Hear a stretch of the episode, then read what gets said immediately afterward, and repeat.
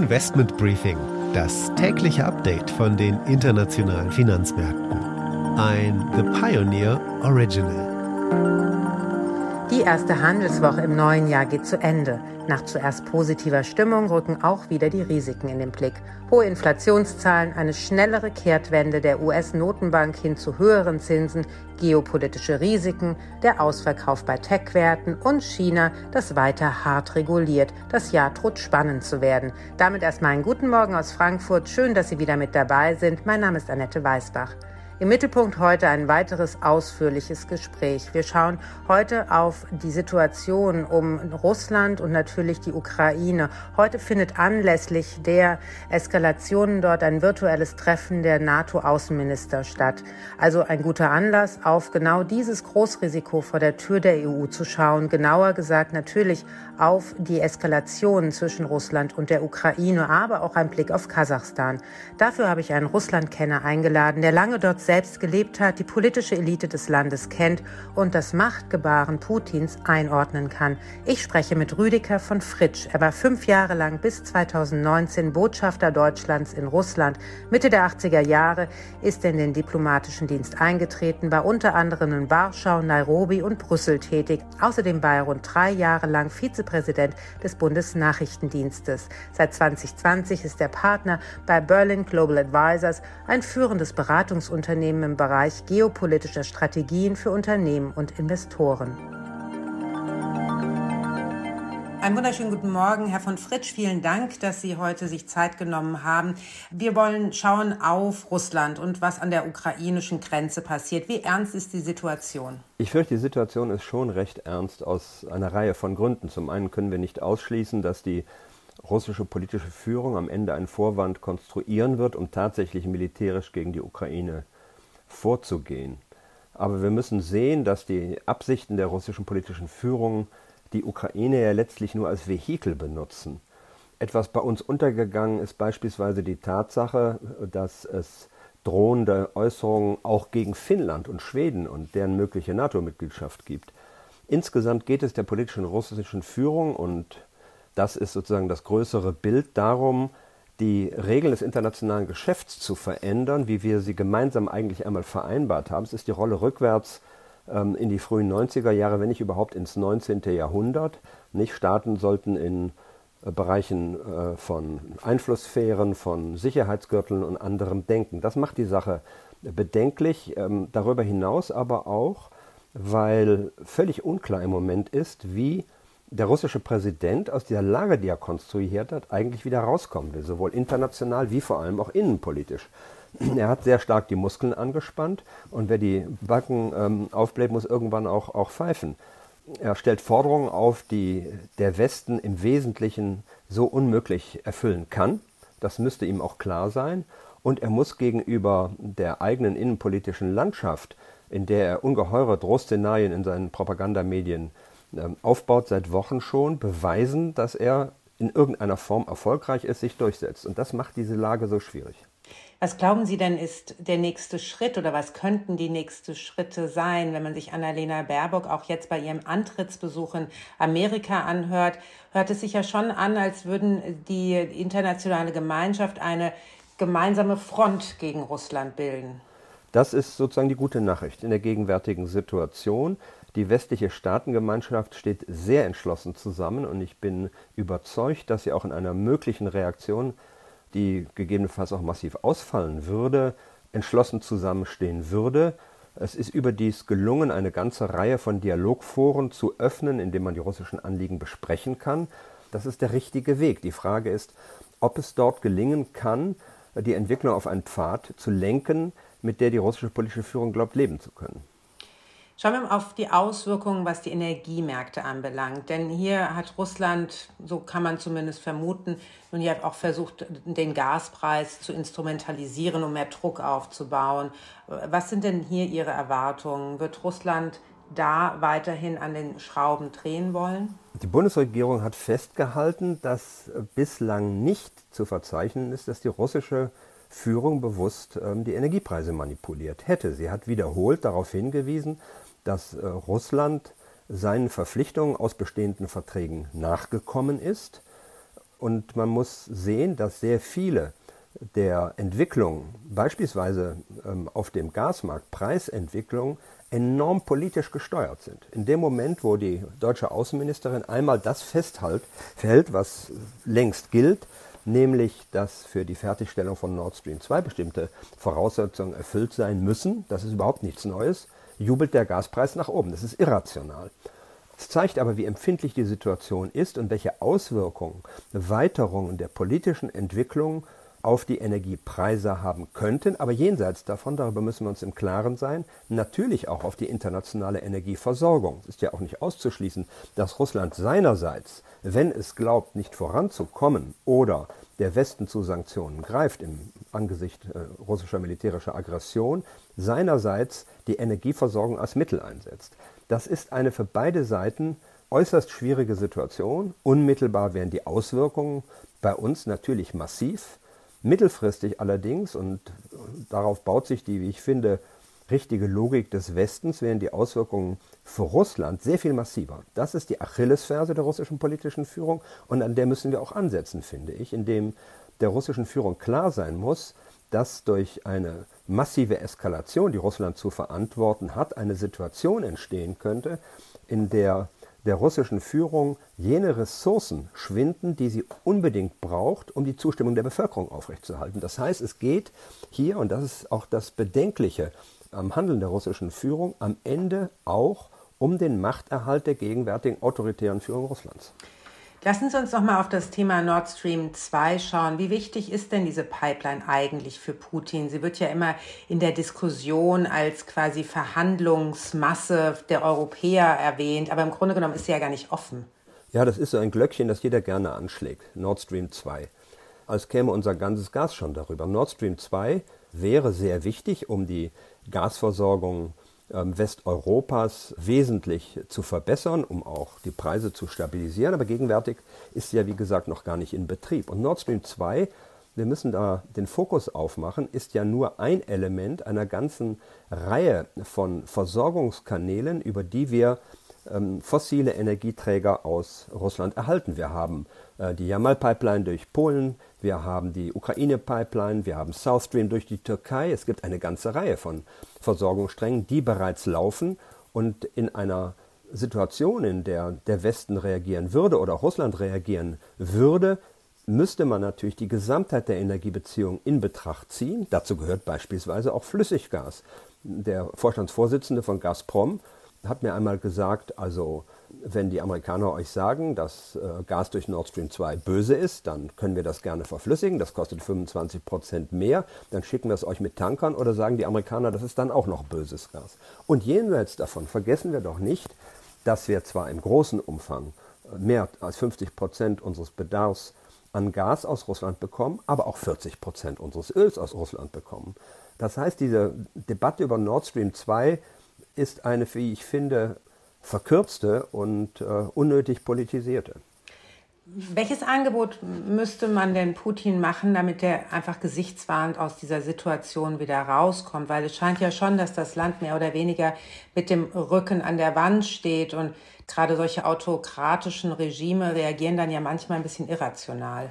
Also ich weiß gar nicht, ob man ein Angebot machen muss. Nur weil jemand ein Stöckchen hinhält, muss man ja nicht drüber springen. Denn was wir sehen, ist, dass äh, jemand hier mit Gewalt versucht, die internationale Situation zu eskalieren, um äh, seinen eigenen Vorteil zu mehren und auszubauen. Zunächst einmal geht es, finde ich, um eine sehr klare Ansage. Was sind die geltenden Spielregeln des internationalen Geschäfts und an welchen Regeln werden wir nicht rütteln? Und dazu gehört, und das haben die deutsche Außenministerin, der amerikanische Außenminister ja im Gleichklang noch einmal in Washington bestätigt, die Souveränität der Staaten. Wir können ja hier nicht über den Kopf der Ukraine oder der EU-Mitglieder Finnlands und Schwedens hinweg jetzt festhalten, die dürfen nie der NATO beitreten. Daneben natürlich, ähm, neben dieser klaren Ansage, derer es bedarf und zu der eben auch eine Ansage des Preisschildes gehört, dass äh, russisches militärisches aggressives Handeln nach sich ziehen würde, was das bedeuten würde, gehört ein Angebot, bestehende Konflikte im Dialog zu lösen und dazu die genannten Foren zu nutzen, über die wir verfügen. Aber ich denke nicht, dass wir in bestimmten Punkten Russland äh, überhaupt entgegenkommen können. Wir können natürlich über eine Reihe anderer Themen auch sprechen. Und das sollten wir ebenfalls bedenken, dass es Themen gibt, die im russischen Interesse sind und wo wir nur gemeinsam vorankommen können. Ich nenne mal nur Klimapolitik, Pandemiebekämpfung, Terrorbekämpfung oder das enorm wichtige, etwas in Vergessenheit geratene Thema Rüstungskontrolle. Die Märkte haben Angst vor diesem geopolitischen Risiko. Man hört es überall, dass das schon so eine Art von, naja, schwarzer Schwan sein könnte, beziehungsweise ja kein schwarzer Schwan, weil man spricht darüber. Wie hoch schätzen Sie denn ein Risiko von wirklich einem Angriff Russlands in der Ukraine ein und einer, naja, wahrscheinlich ziemlich harten Antwort der EU? Es gehört zur Tradition sowjetischer und russischer Außenpolitik, Situation maximal zu eskalieren und den tatsächlichen Ausgang offen zu halten. Insofern sollten wir das nicht auf die leichte Schulter nehmen, was hier ähm, die russische Politik derzeit zelebriert. Beim Stichwort schwarzer Schwan, das ist quasi die unmittelbare Gefahr. Die mittel- und längerfristige Gefahr ist der grüne Schwan. Der grüne Schwan ist äh, die äh, ja doch in unseren Ländern massiv vorangetriebene Energiewende, die mittelfristig ein Auslaufen des derzeitigen russischen Wirtschaftsmodell bedeuten würde. Eben den umfassenden Export fossiler Energieträger, ohne dass es wirklich gelingt, und das ist bezeichnend für ein autoritäres Land, dem immer wieder selbst formulierten Wunsch nachzukommen, die eigene Wirtschaft zu transformieren. Solange Russland das nicht gelingt, ist das russische Wirtschaftsmodell endlich. Es ist ja absehbar, wann wir kein Gas mehr von Russland abnehmen werden.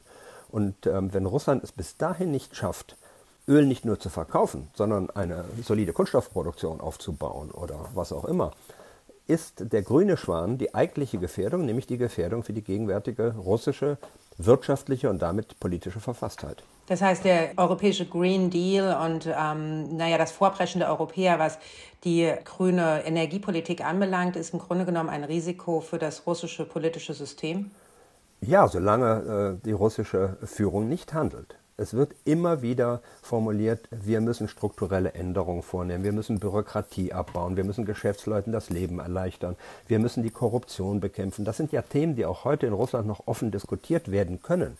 Und einmal im Jahr tritt der russische Präsident vor sein Volk und weist seine Regierung an, beispielsweise die Produktivität zu erhöhen.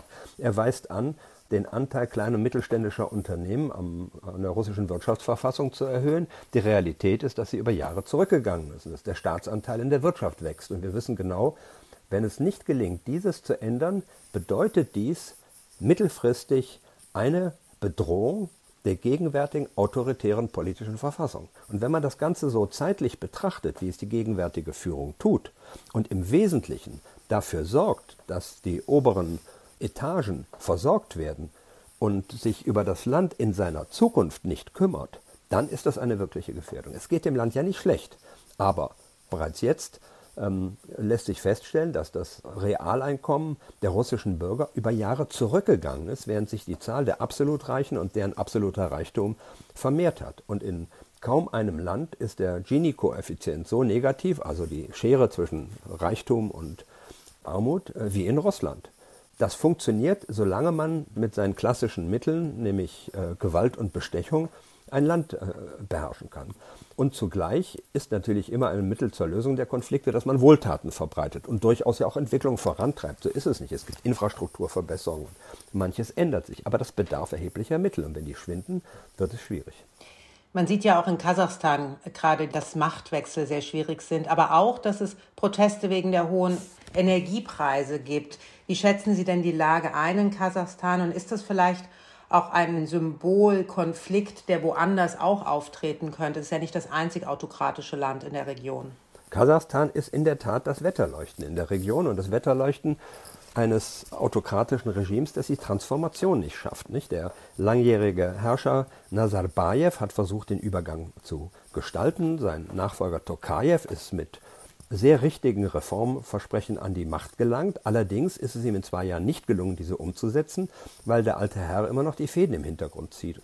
Und hier zeigt sich, wie schwer autokratische Regime sich tun, Modernität, Reform zu gestalten. Und noch einmal, das ist ein Wetterleuchten. Das äh, scheint natürlich auch in Moskau auf. Das gleiche gilt ja für Belarus. Ein völlig sklerotisiertes Regime, das es nicht schafft, seine Bevölkerung für sich zu gewinnen, das überdies eben auch nicht so vermögend ist, wie es Kasachstan eigentlich ist. Kasachstan ist ja ein reiches Land. Kasachstan hat Öl, hat Gas, hat Uran. Ähm, es hat sich im Grunde genommen auch relativ erfolgreich entwickelt, aber nicht zugunsten aller. Und dagegen richten sich die Proteste. Hat Putin oder Russland auch Angst, dass Kasachstan sich dann quasi verselbstständigen könnte und im Grunde auch diese China-Russland-Allianz äh, beschädigen bzw. korrumpieren könnte? Die Entwicklung in Kasachstan ist insofern auch interessant und illustrativ, als es zeigt, wie stark Russland tatsächlich in jenen Regionen agieren kann, für die es unverändert im postsowjetischen Raum ein Mitspracherecht beansprucht. Kasachstan ähm, ist der erfolgreichste Staat Zentralasiens. Und Zentralasien ist eine Region, die nach russischem Verständnis zum eigenen Einflussbereich gehört. Aber, wie mir ein russischer Gesprächspartner mal zutreffend sagte, Russland wird immer mehr zum unbezahlten Wachmann in der zentralasiatischen Firma, in der China Geld verdient. Denn der chinesisch-kasachische Handel ist inzwischen wesentlich bedeutender als der russisch-kasachische Handel. Russland ist in der Lage, den Übergang vom einen zum anderen Autokraten mitzugestalten. Man hat seine Verbindung, man spricht auch noch Russisch. Das auch ist ein endliches Modell. Aber wirtschaftlich ist China machtvoll dort im Vormarsch. Das ist auch Teil des Seidenstraßenkonzepts. Und diese strategische Allianz von Russland und China ist für Russland längerfristig ebenfalls eine enorme Herausforderung. Russland droht immer mehr zum Juniorpartner in einer Allianz zu werden, in der China diktiert, was passiert. Russland ist nicht Partner der Seidenstraße. Russland ist eines der Transitländer, die China vorgesehen hat. Natürlich versteht man sich sehr gut und man kann den beiden Ländern ja auch nur wünschen, dass sie gut miteinander auskommen und dass Russland ähm, sein Gas im, im fernen Osten erfolgreich nach China verkauft etc. Aber wir sehen, wie China mit schwächeren Partnern langfristig bereit ist, umzuspringen. Und hieraus wiederum ergibt sich eine Perspektive der Gestaltung einer langfristig erfolgreichen Politik Europas mit Russland. Denn diese Allianz Chinas mit Russlands ist noch einmal langfristig nicht zu Russlands Vorteil. Russland äh, und die russische politische Führung hasst es, abhängig zu werden, hasst es so umarmt zu werden, dass einem fast die Luft ähm, wegbleibt. Und da gibt es eine attraktive Alternative, nämlich ein westliches Europa mit einem nach meiner Auffassung zutiefst europäischen Russland, das bereit ist, unter akzeptablen Bedingungen auch mit Russland Zukunft zu gestalten. Wir müssen keine engen Freunde werden, aber wir können gute, erfolgreiche Wirtschaftsbeziehungen insbesondere gestalten, die auch für Russland zum Vorteil sind. Aber was macht Russland aktuell, um nur mal ein Beispiel aus den letzten Tagen aus der Geschäftswelt zu zitieren? Es führt repressive, muss man wirklich sagen, Vorschriften für westliche Geschäftsleute ein, die sich jetzt ständig äh, testen lassen müssen gegen HIV, Röntgenbilder vorlegen müssen, sonst was alles, um nachweisen zu können, dass sie dort äh, zu Recht sich aufhalten können. Ja, welcher Mittelständler findet denn da noch einen Vertreter, der bereit ist, in Russland ähm, einzusteigen und dort mit seiner Familie zu leben und die Geschäfte voranzutreiben? Man schießt sich immer wieder in den eigenen Fuß. Das ist das eigentliche Dilemma und eine Tragödie, die mir für dieses Land dem ich persönlich in tiefer Sympathie verbunden bin, unendlich leid tut auch. Herr von Fritsch, vielen Dank für das interessante Gespräch. Gern geschehen, Frau Messner.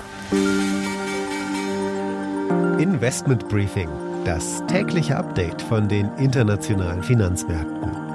Damit war es das für heute. Ich hoffe, Sie sind auch nächste Woche mit dabei. Es wird spannend, vor allem mit Blick auf Russland. Da steht einiges an. Unter anderem das Treffen von Unterhändlern aus Moskau und Washington in Genf und der NATO-Russland-Rat tagt ebenso. Außerdem werden den USA neue Inflationsdaten veröffentlicht. Für heute aber wünsche ich Ihnen erstmal einen schönen Tag und ein erholsames Wochenende und hoffentlich bis Montag.